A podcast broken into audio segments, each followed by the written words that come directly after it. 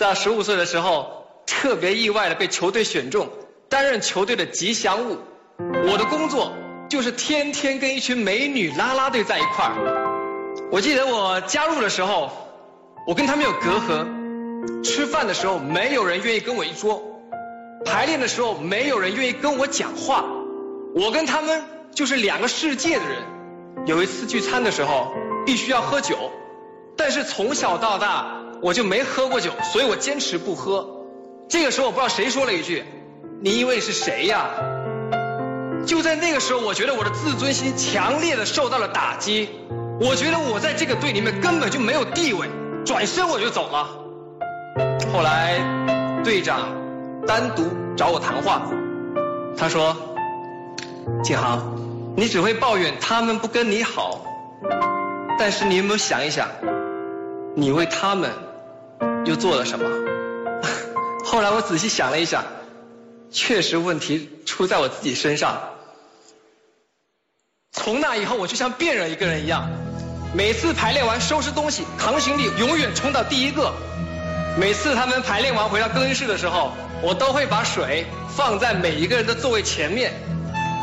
我会意外的发现，他们接纳我的速度比我想象的还要快。他们其实并不高傲。他们很喜欢拉着我给他们讲故事，给他们唱歌。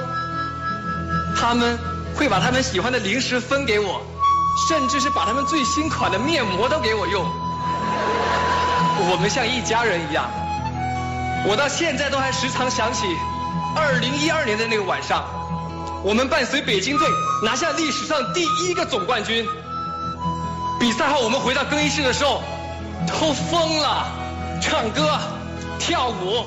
准备好的香槟和彩带喷得满地都是啊！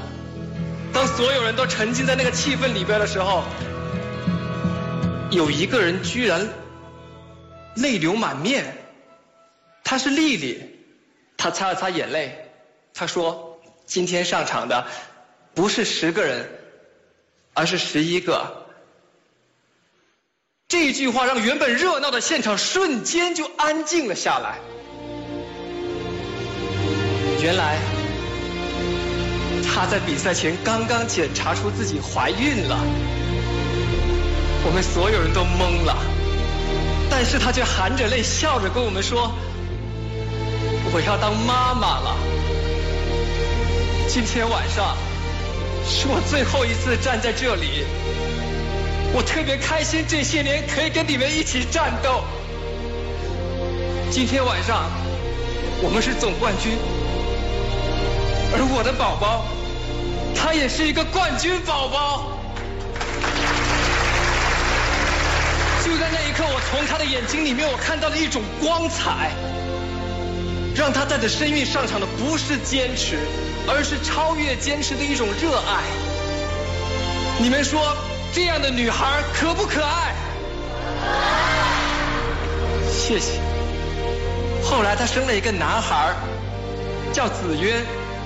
我每次看到他，我就能够想起我跟他妈妈一起在场上奋斗的那些瞬间。这些年，我们一起哭过，一起笑过，一起犯错，一起成长。他们不止让我看到他们身上的坚强，也是他们让我明白，其实所有的女孩子都一样。他们都渴望被保护和照顾。所有的男同胞们，如果你觉得你身边的女孩子跟自己有距离、有隔阂，你可以想一想，是不是自己对他们缺少一份理解和关心？他们需要的是我们发自内心、踏踏实实的行动啊！谢谢你们。